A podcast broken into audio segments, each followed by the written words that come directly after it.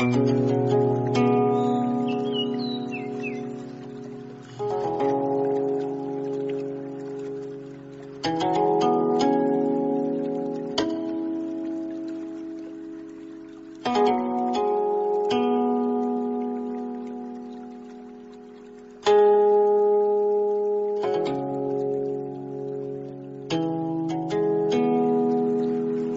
位道友，大家好。我们今天学习的这个《周易》啊，由于《周易》它成书的时期比较早，那么《周易》究竟是一部什么样的书呢？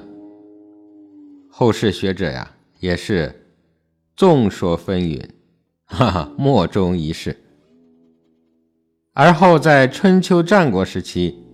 便陆续出现了一些解读《周易》经文的一些著作啊，流传的最广的，那就是堪称孔子的十义，也就是《易传》。十义呢，就是十篇解经的传文，而实际上啊，它只有七个传。这七种传文呢，包括系辞传，它分上下两篇；彖传也分上下两篇；象传它也分上下两篇；以及呢文言、说卦传、序卦传、杂卦传各一篇。那么这些传文呢？共同组成了我们叫十义。每一篇传文各有其意啊。咱们比方说《系辞传》，它分上下两篇，它主要讲述了圣人为什么要创立八卦易学学说，以及易学的世界观和方法论。同时呢，也列举了《易经》里面的一些例子，来说明这些世界观和方法论，并且给我们讲解了如何利用易学的知识来指导我们的日常实践。哎，那么《系辞传》呢，我们专门设立了相关的课程，大家在学习好了《周易》数数学之后。可以自行去学习《系辞传》。孔子的《彖传》也分上下两篇，它主要讲述了运用卦德及其性情等等，从总体上来讲解一个六画卦的卦名、卦辞以及它的卦意，说明它的状态意义。哎，因为《易传》主要是来讲八卦生出的六十四卦的，所以八卦三个爻，六十四卦呢六个爻。哎，这个区别啊，想必大家都了解。还有《象传》，它也分上下两篇。《大象传》呢，它解释了卦辞，主要是从卦象来阐释。社会伦理道德的意义，《小象传》呢，它解释的是爻辞，它是来说明啊爻象或者是爻辞的意义。还有一篇叫《文言传》，它是主要来解释乾坤两个卦的含义及其规律的。《说卦传》呢。因为六十四卦的任何一个卦，其实都是由两个基本卦所构成的，所以了解任何一个别卦所包含的象意，就需要了解每一个组成别卦的经卦的它的抽象与具体代表的象意。而说卦传说的就是这个啊，所谓经卦。其实指的就是啊，我们上面学的八卦，因为六十四卦分别是由两个八卦相互重叠而来的。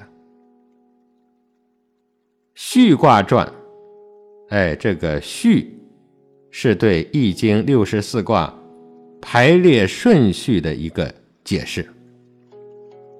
关于卦序，现在呢，各个版本啊，大都是一致的，啊，也有许多是因为历史的原因，啊，我们仅仅看到了长沙马王堆出土的这个帛书版的《易经》，与现在的通行本的这个《易经》啊，排序可能不同。序卦的解说所针对的呢，就是我们现在。通行本的易经来说的杂卦传，他解说的是对六十四卦的卦意不按照顺序的杂错的来进行解释。近代的韩康伯说：“杂卦者，杂糅众卦，错综其意，或以同相类。”或以异相明也。啊，以上呢，咱们就把所谓的构成易传的这十本传文给大家做了一个简单的介绍。很多道友啊，没有这个数数学的基础，哈，直接就扎进去看易传，最终会有什么结果呢？最终啊，满脑子都是经文，哈哈，爻辞、卦辞。有的不解其意，那么更多的呢是没有办法应用，哎，让易传呢成为了脑子里的学术，这个让我们受益啊就非常的有限。而反之呢，如果是我们有了一些数数学的基础，将来呢又有应用方面的一些基础，哎，这个时候啊，您再去学习易传呢。就比较容易了，并且呢，受益啊会越来越大。最终，您会发现，学习易学不是为了死记硬背那些卦辞、爻辞，还有那些经文词句，而是为了通过这些经文、这些词句的内容，达到我们能够深刻的理解《易经》中。每一个卦象的思想，它的逻辑过程，以及它的思维方式和方法，这个学习的次第，其实并不是我说的，哈，我也没有那么大的本事。这是宋朝的易学大家邵雍的著作《黄极经世观物外篇》中所讲的。他说啊。知易者不必引用讲解，是谓知易。孟子之言未尝及易，其见易道存焉。但人见之者鲜耳。人能用意，是谓知意。啊，所以我一直给大家讲啊，学习国学三点比较重要，一个是应用。国学不是让你做个文化人，哎，它是让你应用的。这一点啊，被很多人给忽略了。第二个方面啊，咱们一定要系统，哎，不能喜欢什么学什么，啊，有什么目的就去求什么，最后呢，把自己的知识体系搞得支离破碎的。我也讲过，所有的碎片式的知识。终将成为阻碍进步的绊脚石。那么第三点呢，就是师承。没有引路人，您所走的路都是黑的，哎，都是摸着石头过河。这个不是说您不行，是您的时间不够多了。哈，人家师承几千年的流传，哈，您说您能活多久呢？能积累多少经验呢？我们也发现身边很多的道友啊，自以为是，自我为师，结果啊，要么是多年未果，要么呢就走偏了。以上三点呢看似简单，但是没有点信念，没有点福报的，还真是实现不了。因此，我们常说啊，学道者多如牛毛，得道者却凤毛麟角。那么好了，我们来总结一下上面所说的。第一点，六十四卦的每一个卦象都是由八个经卦。也就是八卦相互重叠而成的。第二点呢，每个卦它都有卦象、卦名，也就是卦题啊，还有呢卦辞、爻辞四个部分组成。那么接下来呢，我们在讲每个卦的时候啊，除了爻辞之外，其他的咱们都会讲到。因为爻辞是讲六十四卦的时候才会讲到的，那么我们还是接着上一集当中的内容，继续给大家往下分享。上一集的最后，我们谈到了八卦的卦德，从八卦的卦象中归纳出卦的基本性质，这个就叫卦德，哎，或者是叫卦性。这两个名词合起来就很有意思了，哈哈，叫卦的德性。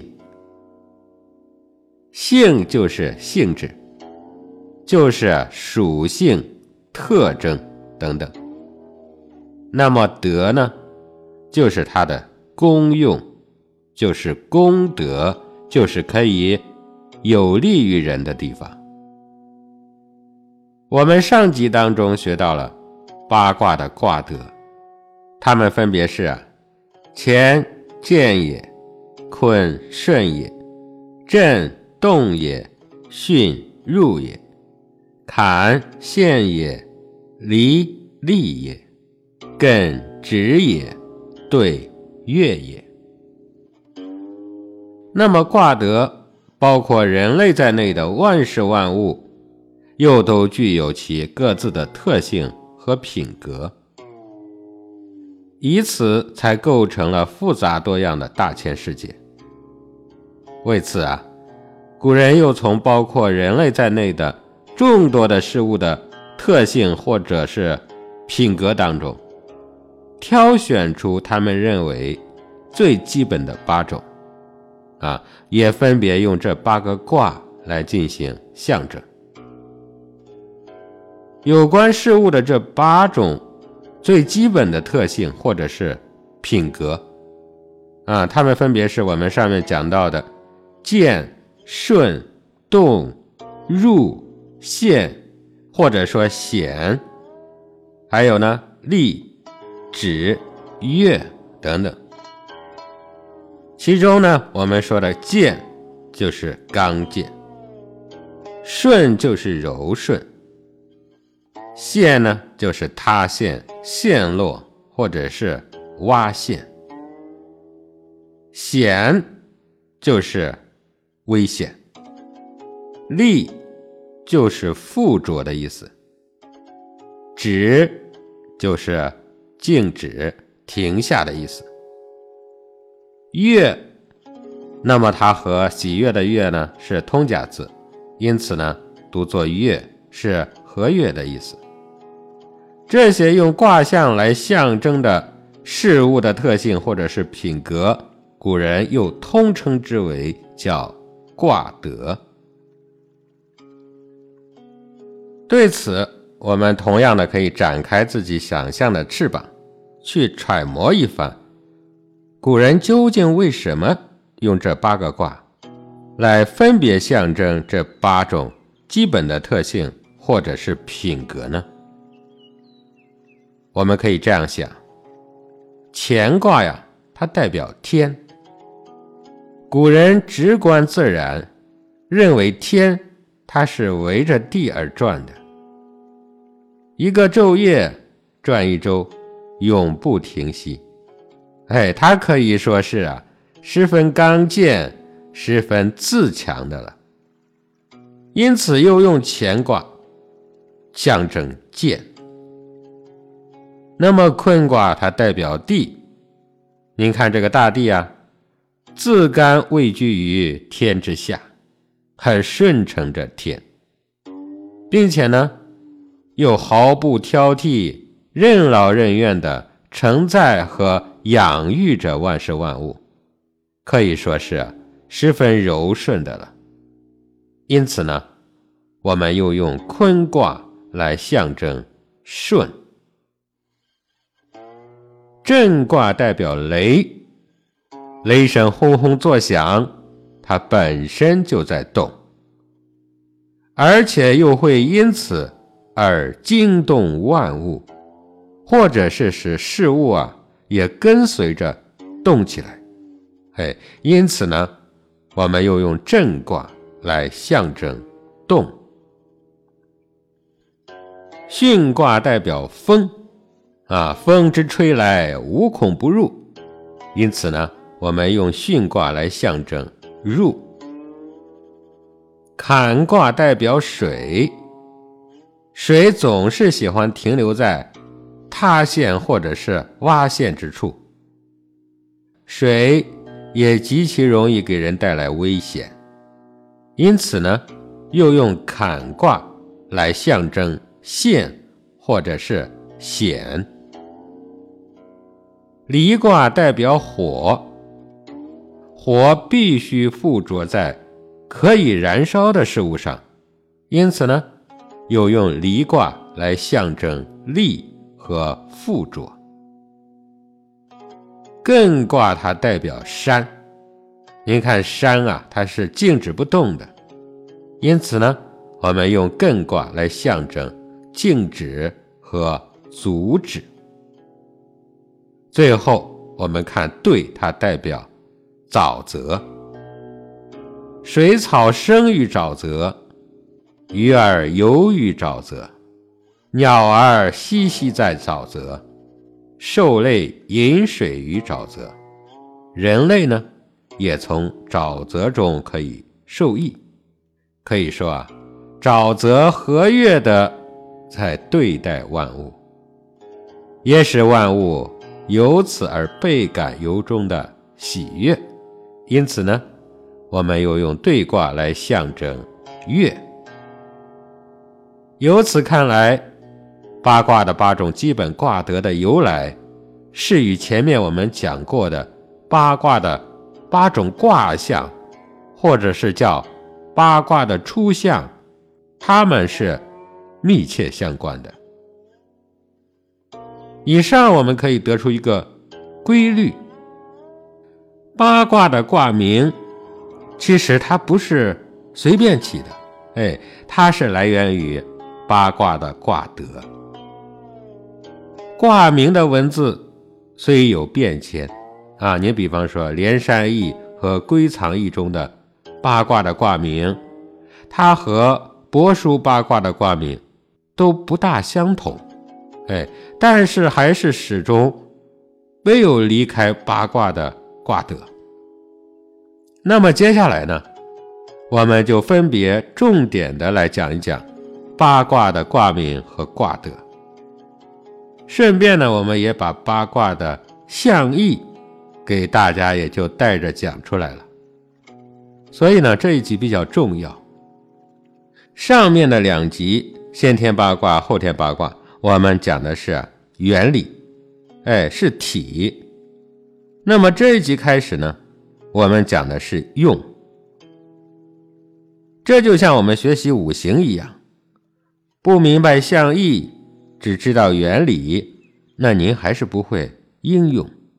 嗯，那么好的，接下来呢，我们就逐一讲一下这八个卦。那么八卦的系统非常的庞大，我们在讲之前呢，先说说我讲解的顺序啊。以后我们每讲到一个卦的时候啊，都会按照这个顺序和提纲来讲。首先呢，我们要讲卦名的由来，也就是说，古人为什么用这个字来命名这个卦。第二点呢，我们来讲彖传对这个卦的解读，运用卦德及其性情等等，咱们从总体上来讲解这个卦的卦名、卦辞、卦德、卦体及其卦意，哎，说明它的状态和意义。第三点呢，我们会来讲大象传对这个卦的解读，也就是说，我们从卦象来阐释社会伦理的道德意义啊。那么这个课程啊，有别于其他老师的课程，也就是说，我们非常重视理和法的并重问题，不是光给大家讲方法。啊，重点还会讲理。这个理，一般的老师只给您讲原理就可以了。我们还讲哲理，嘿，我们还要讲道理，也就是道之理。很多人认为法比较重要，啊，也就是说应用与方法。我反而认为法不重要，哼，因为理通法随。理不通，您的那个法就会受到局限，没有办法达到一个较高的层次。哎，无非是成了一个算命算卦的。而这个理中之理，就是道之理。我们光知道原理那是不行的，那就成了学术研究了。我们想要用的好。想要觉悟的深，那么必须要从道之理上面去下手。所以我觉得这是我们这个课程最有价值的地方。我认为这也是学艺之根，也是学艺之巅。啊，那么好的，每个卦呀都要讲这三方面的内容。啊，我们再来重复一下啊。第一讲讲卦名。第二讲呢，要讲卦象、卦德、卦体；第三讲讲它的道德意义。那么每个卦讲完，我们再统一从整体上来讲它的象意。哎，这也就是《周易》里面象传的内容。这些呢，就是我们来讲述的方法。这个次第，大家一定要先清晰。啊，然后我们再进行接下来的学习。那好吗？今天呢，我们要从第一个卦，也就是乾卦讲起。乾为天，卦德为健，卦名就叫乾。阳为动，阴为静，天运动不已，它是刚健之最。那么天为纯阳，乾卦的卦德就为健。帛书的易经呢，也把它写作金字旁的健啊，也就是关键的意思。首先，我们关于乾卦的卦名的由来，那么第一种提出观点的是闻一多先生，他认为啊，健通健。啊，也就是建立的建，这个建字在古代它象征的是北斗。宋沈括在《梦溪笔谈》中讲：“正月寅，二月卯，谓之建。”其说为斗勺所建。啊，也就是说，北斗星斗柄所指的就叫建。正月寅，二月卯，这就是说正月见寅，二月见卯。由此类推呢，十一月见子，十二月见丑。那么这样呢，乾它表示的是北斗星啊，见表示的北斗星的运行。北斗又称为叫斡啊，我们知道有个词叫斡旋。广雅上讲“斡转也”，啊，斡就是旋转的意思，卧字与乾字相通。啊，您看它们长得都差不多，所以这个象征天之旋转的卦就以乾卦来命名。闻一多先生在《周易易政类纂》中还讲，卦名之前，本当为卧，卧者转之类名，故星中北斗亦可曰卧。古人想象天随斗转，而以北斗为天之枢纽，因每甲北斗以为天体之象征，遂亦或变天而言卧。同时呢，何金松在《汉字形意考源》当中也提到，说“乾”字从乙啊，就是甲乙丙丁的乙。乙物之达也，以又通移，也就是移动的移。夏天晴朗的夜空，满天的星辰，唯有北斗七星从大地上望去，在一段时间内明显的有旋转移动位置的这种象。所以呢，钱字从乙。表其特征，也就是来说明旋转移动的星座啊，用在天空旋转移动的北斗七星来表示天体。第二种说法呢，认为啊，用乾字来命名，它源于干字啊，就是天干的干。《说文解字》讲：“乾，上出也。”从以，以物之达也。段玉裁著述说：“上出也，此前字之本意也。自有文字以后，乃用为卦名。而孔子是之曰：见也。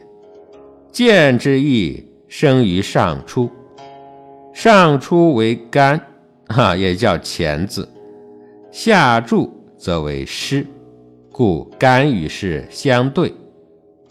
俗别其音，古无是也。从以，以物之达也。勿达则上出矣。干生，干者，日时出光干干也。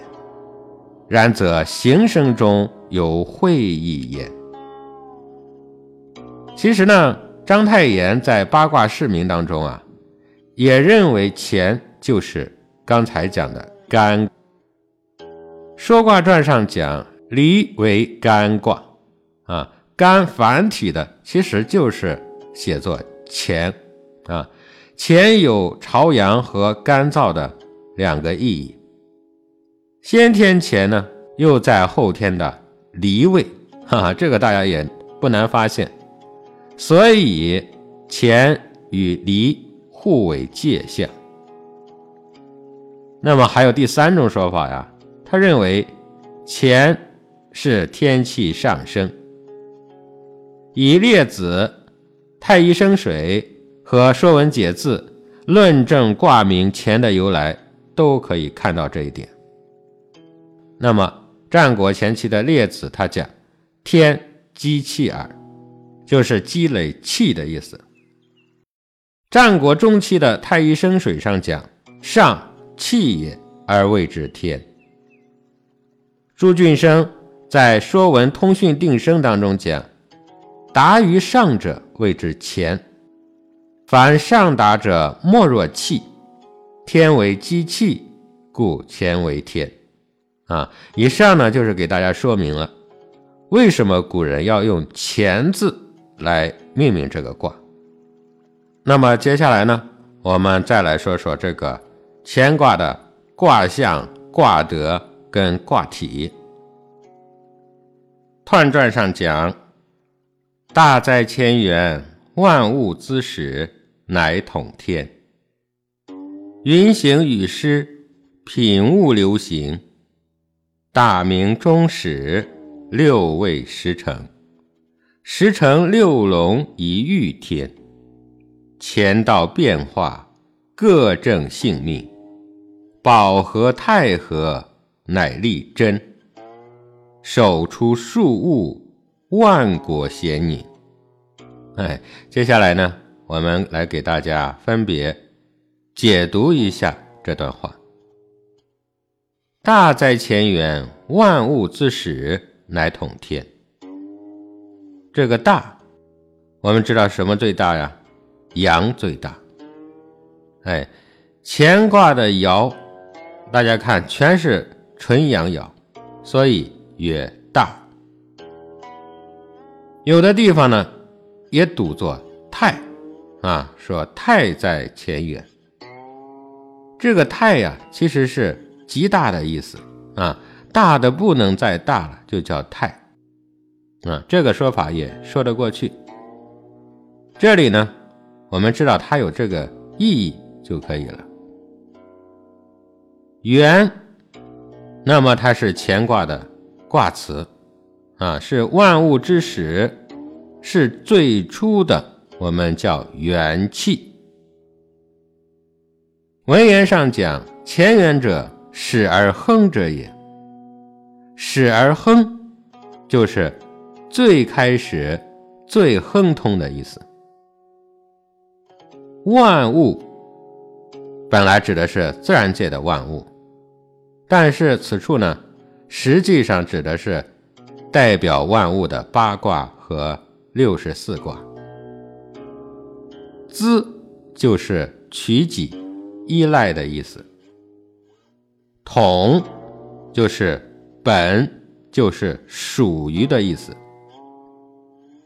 魏志馆陆传》上讲：“夫统者，属也。”这就是说，八卦六十四卦皆受始于乾卦，说的是乾卦有万物之生之本，属于天。我们看整体上啊，这句话的意思是讲啊，乾卦它是八卦和六十四卦的开始，因为它的爻全是纯阳爻，所以它象征博大。万物，也就是指的是八卦和六十四卦，皆是依靠它来开始生长。它是统帅万物的本源，所以乾卦之阳气充满天地之间，开创了万物生命。万物依赖它的元气而蓬勃生长，如春临大地。一片欣欣向荣之象，其可谓是统领了整个大自然。说云行雨施，品物流行，大明中始，六位十成，十乘六龙以御天。这个施就是分布的意思，遍布的意思。这个品，在《说文解字》里面讲品。众数也，哎，它表示很多。大明在《礼记》当中讲啊，大明生于东，月生于西。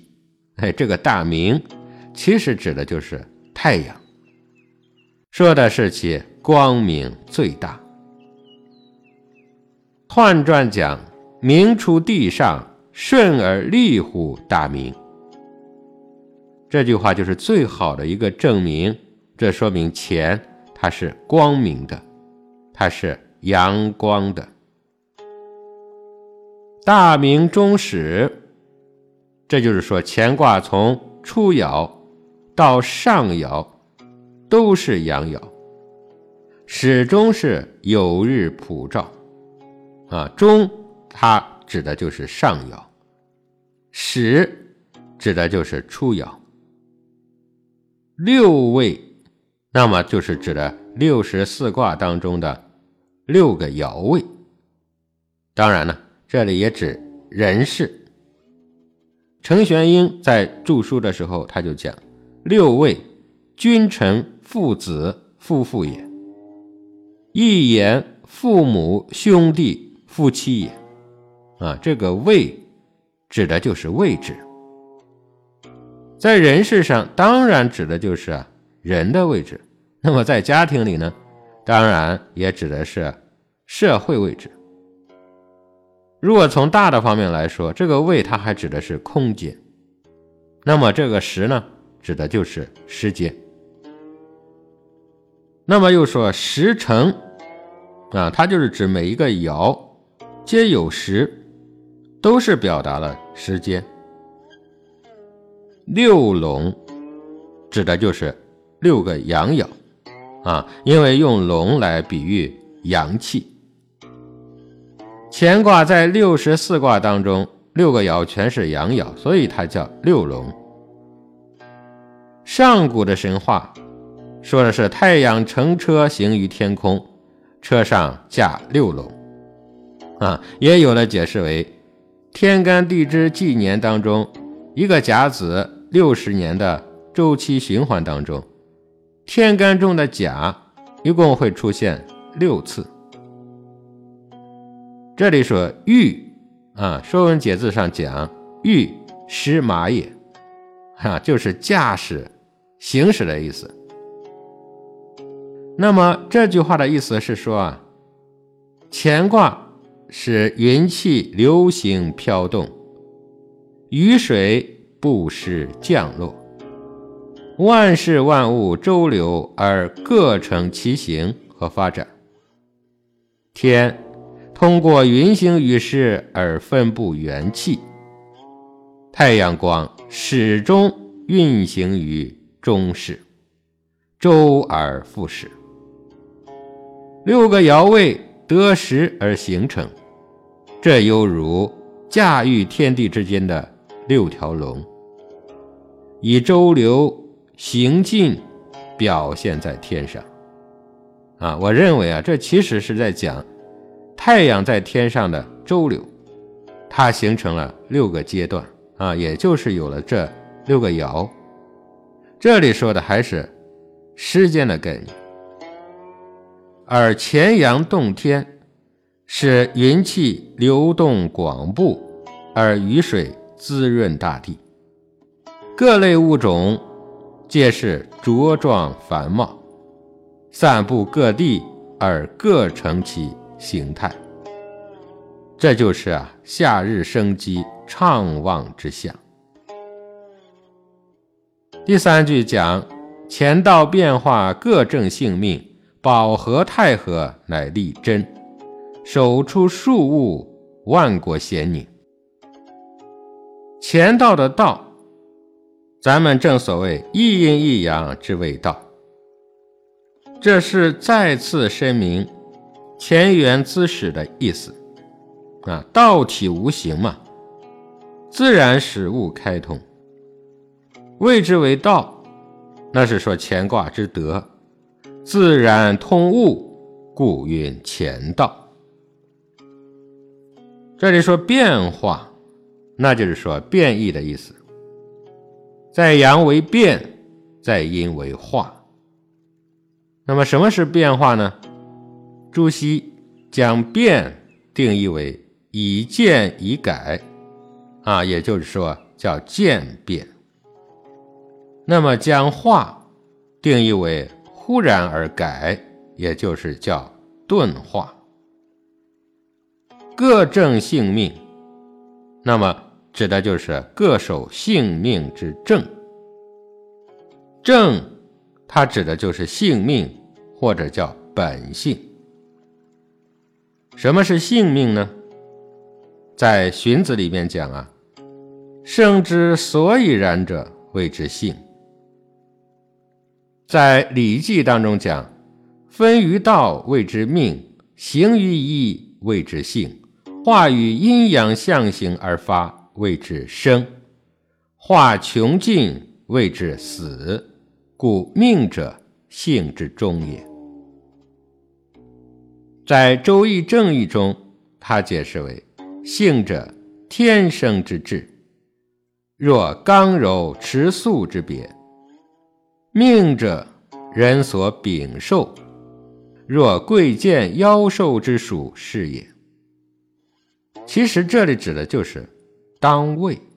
啊，程颐在《颍川异传》中，他讲天所赋为命，物所受为性。那么这个保就是长存的意思，和就是和合中和的意思，守那就是开始的意思，数就是众多的意思，贤指的就是所有的。哎，这句话整体上来讲啊，就是说乾卦它按照道，也就是。天地阴阳的规律在变化，啊，在阳为变，在阴为化嘛。万物各自按照既定的规律性的这个本性与命理，从而实现了当位，保持住最佳的和谐与平衡，中和之气，运处精神，从而呢实现各自的作用。并且取得成果，啊，这就是说天或者是乾卦，以使万物各得其利，兼顾真正而得中。圣人可以和谐万物，那么首领也都是出自万物之中。他得天位，行天道，而治太平。成语讲：天为万物之祖。王为万邦之宗，乾道手出数物而万会亨，君道尊临天位而天下从。王者替天道，故万国先宁。啊，以上我们就分别把这段话给大家讲完了。那么我们来做个总结吧。乾坤两个卦呀，其实都是来讲元亨这两个字的。而乾之德不可胜也，而唯有元能够统之；而元之德呢，不可名状，唯于万物之始处验之，既始而终，所以能够统天。云行于世，品物流行，莫非元之德用。所谓始则必亨。我们可以明白，圣人都是以修和性，而自立公园。圣人见万物自始，便能济始见终，知其由终有始，始终只是一理，只是因为时间的因缘而分为了不同的阶段和现象而已。天就是性德，修德有功。性德方显，故名御天。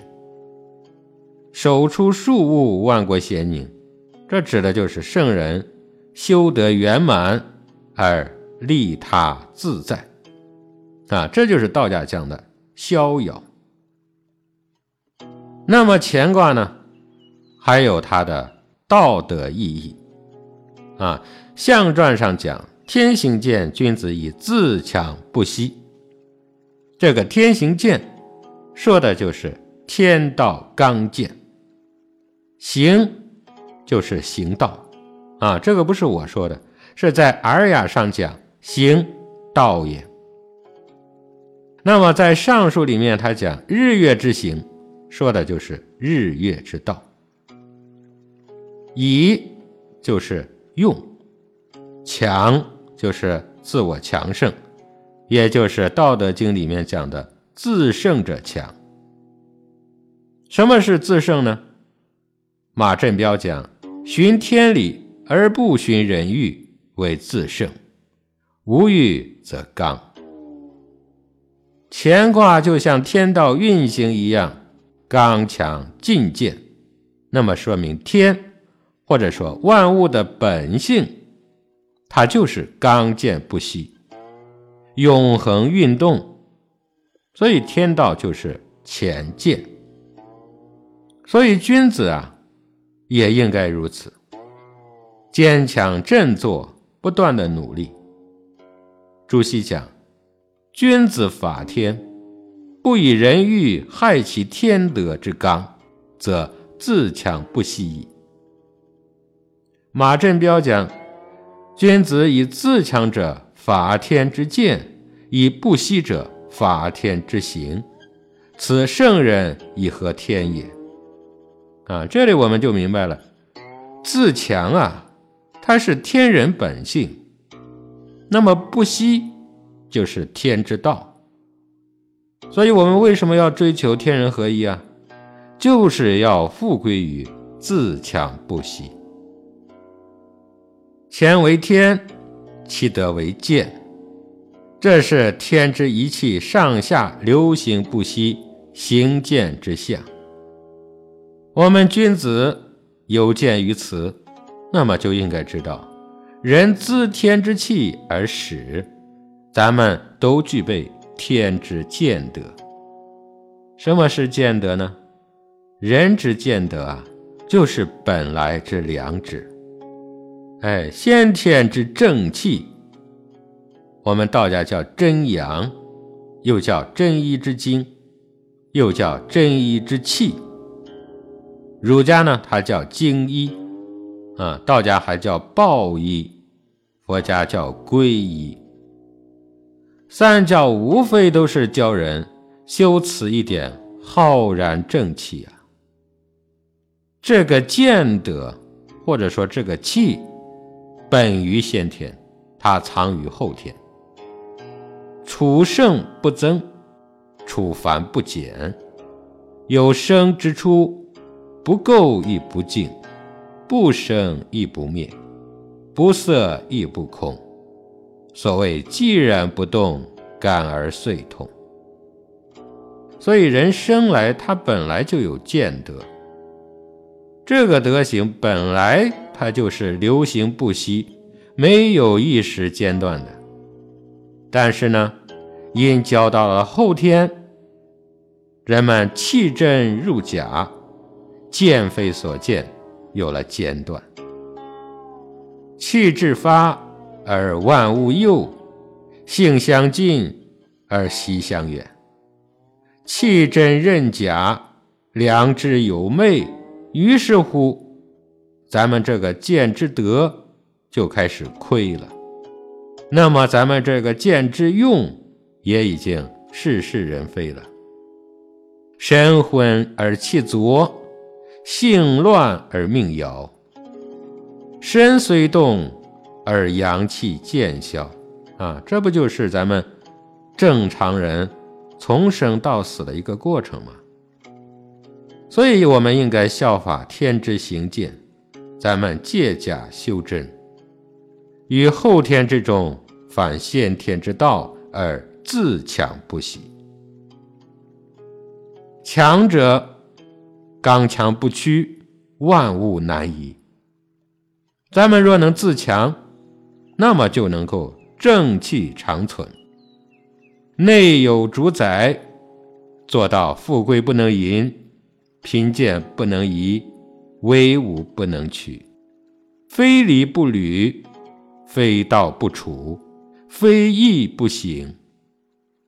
顺之逆之，强而无所不在，强而无时停息。啊，这个行为就是合天道的。但是我们反过来看呢，世间的强者有吗？有，啊，但是大多数都是被物欲牵引，不是自发的，哎，是被牵引的，不是自主的，是被欲望控制的。他们也许一时看上去啊，他是自强的，但是始终呢会懈怠的。为什么呢？因为他被牵引，被物欲所控，那么就是在耗损元气。所谓的耗损，肯定那就会有懈怠和停息的一天。另外一种人呢，虽然说遵道而行，但是他没有见之德。咱们看半途而废者。不是比比皆是吗？自强要落实，全在不息之上。若是稍有一点的懈怠，稍有一点的私欲，咱们就不能称之为强啊，那更不能称之为叫自强。唯有不息之自强，方能造就浑然天理、坚刚不坏、永久长存的地位。古人不是讲吗？天者命也，命者见德。啊，说的就是咱们这个本来的浩然正气，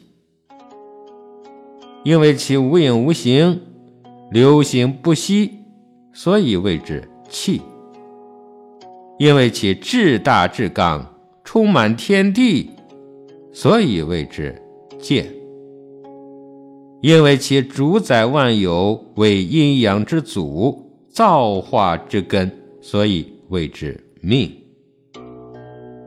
气也好，剑也好，命也好，总体来说呢，就一个字，强。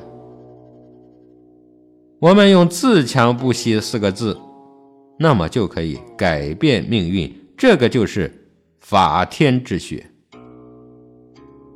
所以说，圣人有造命之学，于后天中反先天，能以修持本来。前见之德，永久不坏。修持之道，仍不外乎效仿以上说的这个天道。咱们人若能看破一切，能够猛醒回头，能够治愈性命，那么在恍惚遥冥之中，便有一点生机潜发。这就是。见德的开始，人能一心修养，真履实践，经久不怠，行以达其所欲，这就是见德的亨通。人能振发精神，勇力前进，刚气凝聚，助缘不碍，生死如一，这就是见德的。利益，人能格物致知，辨别是非邪正，止于其所而不迁，这就是见得的收藏保持。那么以上呢，乾卦我们就学习完了，我们还是来总结四个字：自强不息。那么好的，我们接下来呢，来学习下一个卦。也就是坤卦，坤为地，卦得为顺，那么它的卦名啊就叫坤。大地柔顺于天，所以啊，坤为地，它为纯阴。坤卦的卦德是顺，那么《说文解字》里讲顺，礼也。《后汉书》上记载。皇帝尧舜垂衣裳而天下治，盖取诸乾坤。啊，这就是说，皇帝和尧舜治国啊，其实就是用了乾坤两个卦的卦德。那么，关于坤卦这个卦名的由来，咱们呢，把形容大地的这个卦呀，定为坤卦。《说文解字》里面讲：“坤，地也。”义之卦也，从土从身，土位在身。这个身指的就是十二地支的身。这句话的意思是讲，坤为地，为西南，那么地支呢是在申位，指的是阴历的七月。那么这个地支的问题呢，咱们今天呢不重点讲了。在给大家讲天干地支的时候啊，咱们还会讲到。我们从这个字形上可以看出来，坤就是土加一个申，土是它的五行，哈，这个好记。申呢，就是十二地支之一。归藏意的坤这个字啊，从申啊，十二地支中的申位在西南的方位。我们知道后天八卦的坤，也在西南的方位，所以大概这个坤就是这么来的。咱们说一下它的卦象、卦德跟卦体。彖曰：志在千源，万物滋生，乃顺承天。婚后载物，德和无疆，韩宏光大，品物咸亨。牝马地类，行地无疆，柔顺利贞。君子忧行，先迷失道，后顺得长。西南得朋，乃与类行；东北丧朋，乃中有庆。安贞之极，应地无疆。啊，那么好，我们还是啊，分别来解读一下这段话。第一句说：“志在坤元，万物之生，乃顺承天。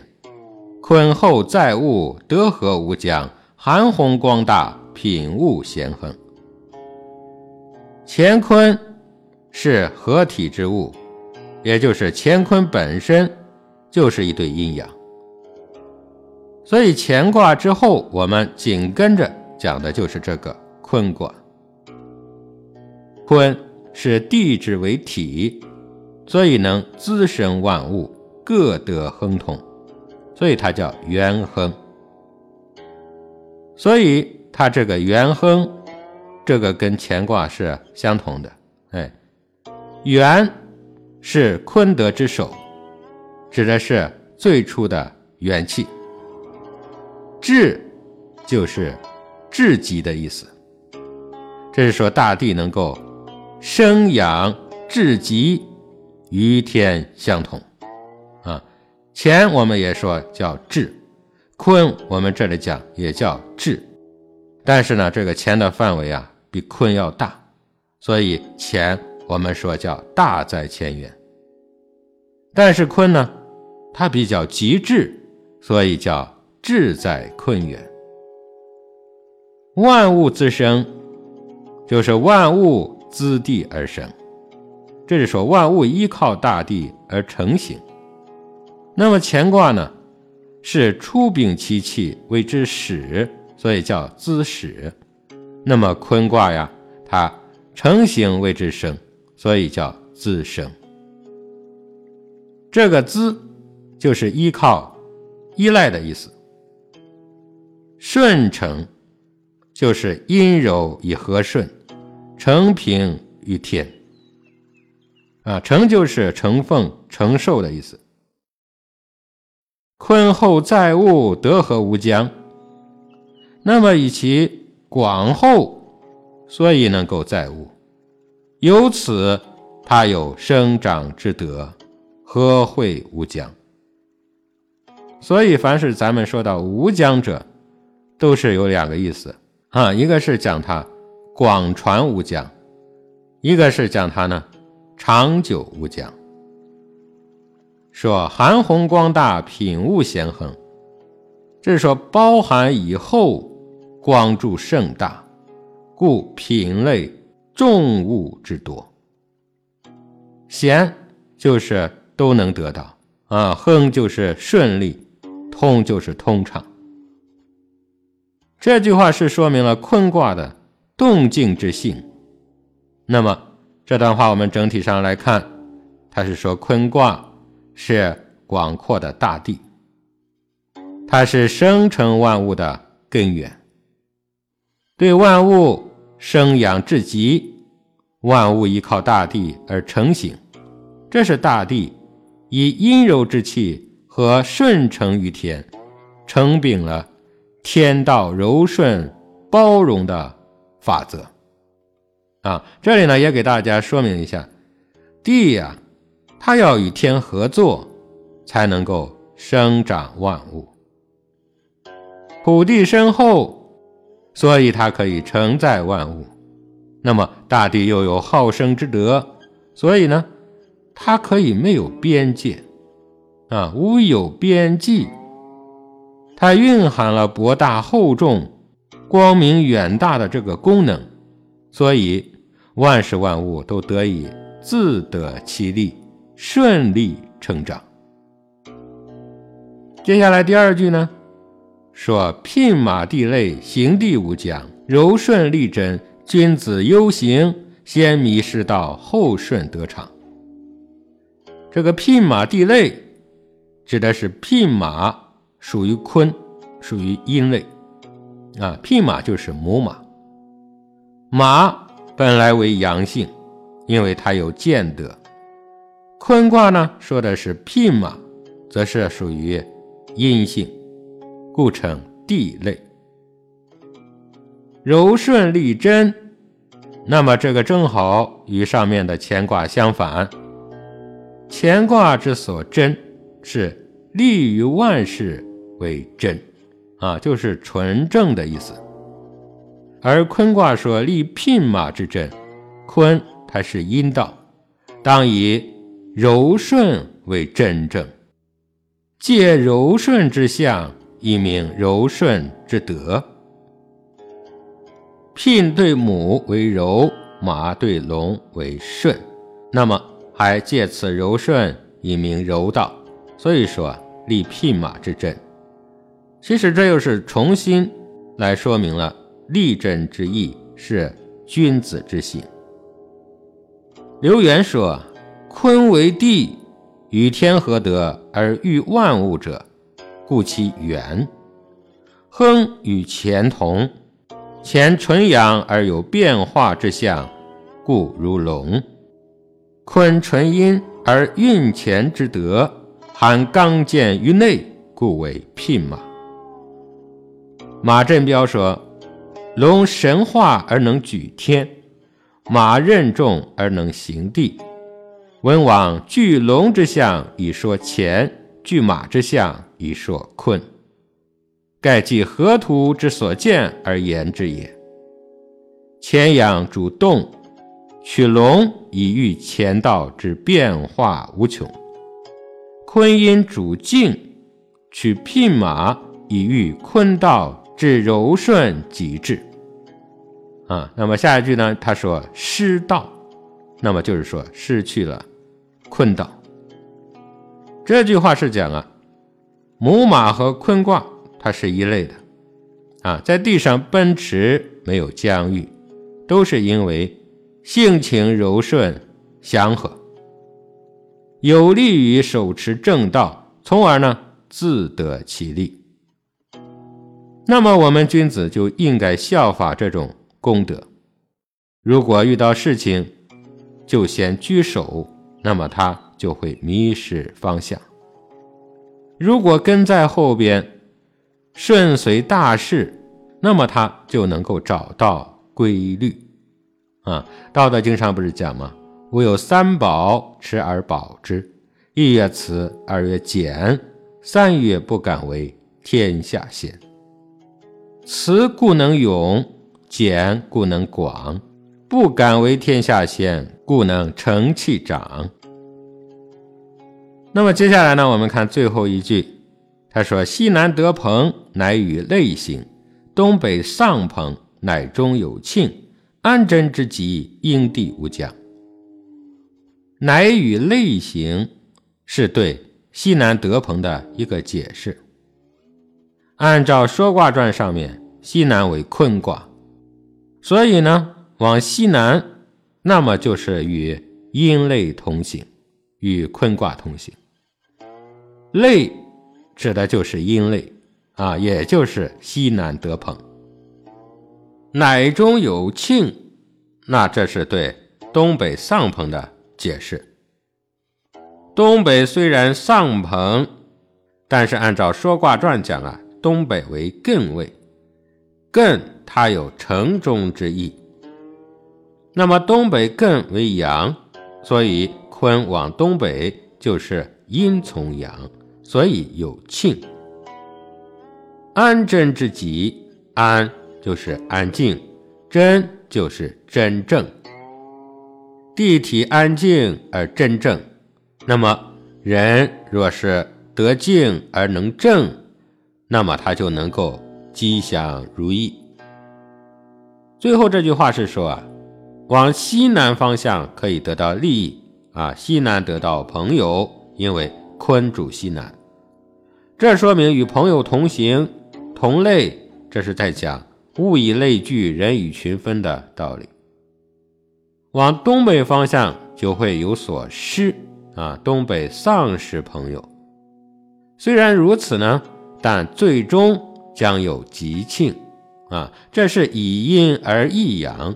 最初虽然说是离群了，但是呢，终究会有善庆啊，这是为什么呢？因为地体安顺而手持真正，人若是得静而能正，那么他就能够吉祥如意。这应和了大地宽广无疆、宽容博大的精神，这是庆善之事。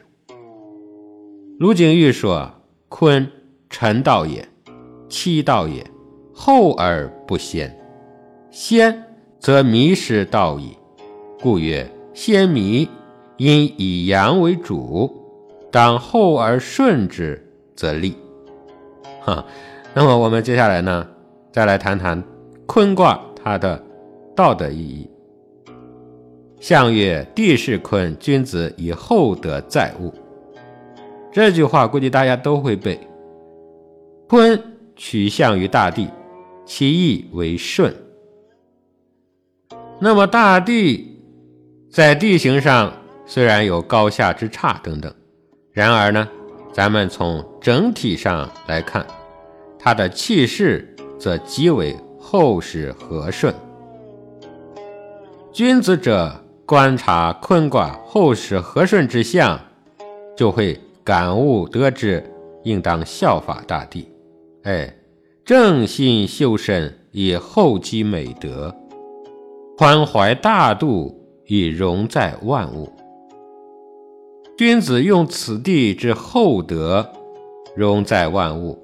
这是说君子啊，性德本厚，所以地势亦厚。今法地势以厚积其德，正以修和性之真学也。朱熹讲：言其势之顺，则见其高下相因之无穷。至顺极厚而无所不在也。林熙元说：“君子以一身而任天下之责，群里百姓以以为安；鸟兽昆虫草木以以为命。为厚德能承载天下之物，不厚何计？”马振彪说：“啊，君子能容物。”以其厚德如地也，自强不息是从小天；厚德载物是背法地。哎，我们可以看到，地势随高就低，坤顺之象。君子有鉴于此，知人自地之气而生，即据此地之顺德。但是呢，我们很多人。因其后天之势一开，勿用聪明，顺非所顺啊，顺其气质之性，失其至善之性。内而不能谦虚自己，外而不能容纳，以假为真，以苦为乐，终归大化。以是法地之顺道，而厚德载物。厚德就是顺德，顺德厚德就是内虚外实之德。为顺能虚，为厚能实。内虚者，虚心也，啊，虚心而能容物；外实者，实行也，实行而能应物。容物应物，这就是载物。物无穷而载之亦无穷，其德愈载愈厚，愈厚愈载。君子能载物，君子就有厚德。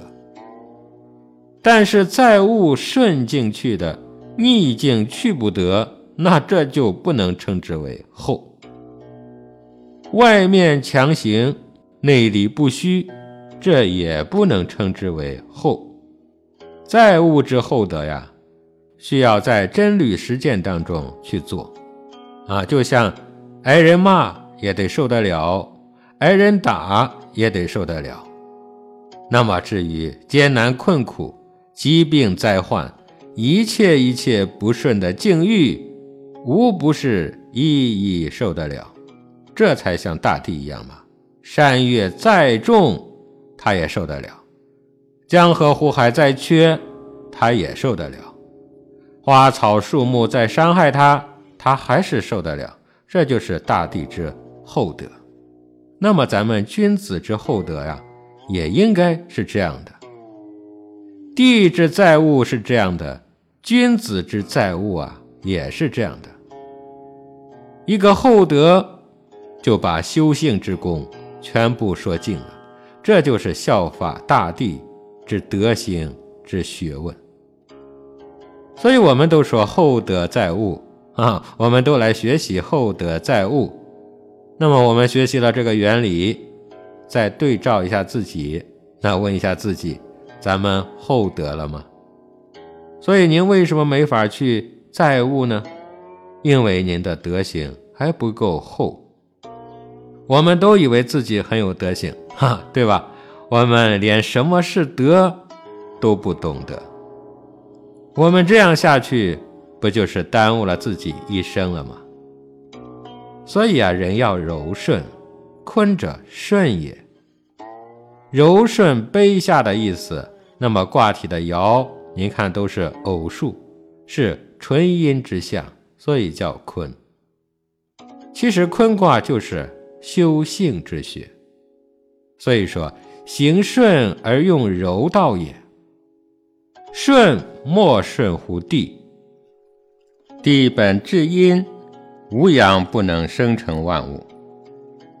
其所以生成万物者，顺乎天之阳气，进退而生成之。这是地本不能亨通，而现在却可想亨通之力，那就在于它能够顺天。地之顺天，那么大家如果还是看不到。您就可以去看看母马它的顺，而地之顺，您就可以想象得到了。聘者阴柔之总名，凡物之阴者，皆属北。哎，马为践行之物，母马顺公马而行。然而母马所到之处呢，却既是公马能到之处，虽柔亦刚。大地的柔顺，就像聘马一样。圣人叫我们行顺道，由假顺而变为真顺，还其当日不时不知的迷惑。所以圣人说：“君子有攸往，先迷后得主。反邪归正，改恶迁善，存诚去妄。”以人心顺道心，这些都是以柔顺刚的意思。先迷者，这指的就是人心用事，道心埋藏，顺其人欲，以假伤真而迷失真主。那么通过改变而后能得真主者，是道心用事，人心安静，顺其天理。以真灭假，得真而不迷。咱们人能够由迷生物，以阴而顺阳，借人心复归于道心，以道心而治人心，先失真而后得真，虽愚必明，虽柔必强。难道这不是柔顺的好处吗？练己持心，拔去一切轮回的种子，不使有一点渣滓留于方寸之中。虚极静笃，人心不齐，道心即生。真下起源，柔即是刚，顺即能够健。这就是我们的修行之大道啊。那么好了，以上这个坤卦我们就学习完了。那么由于今天时间的关系啊，我们今天就先给大家讲乾坤这两个卦，其他的卦呢，我们放到后面的几集当中继续和大家进行探讨。感谢大家的陪伴，感谢您收听道学在线的周易数数学，各位道友，我们下集再会。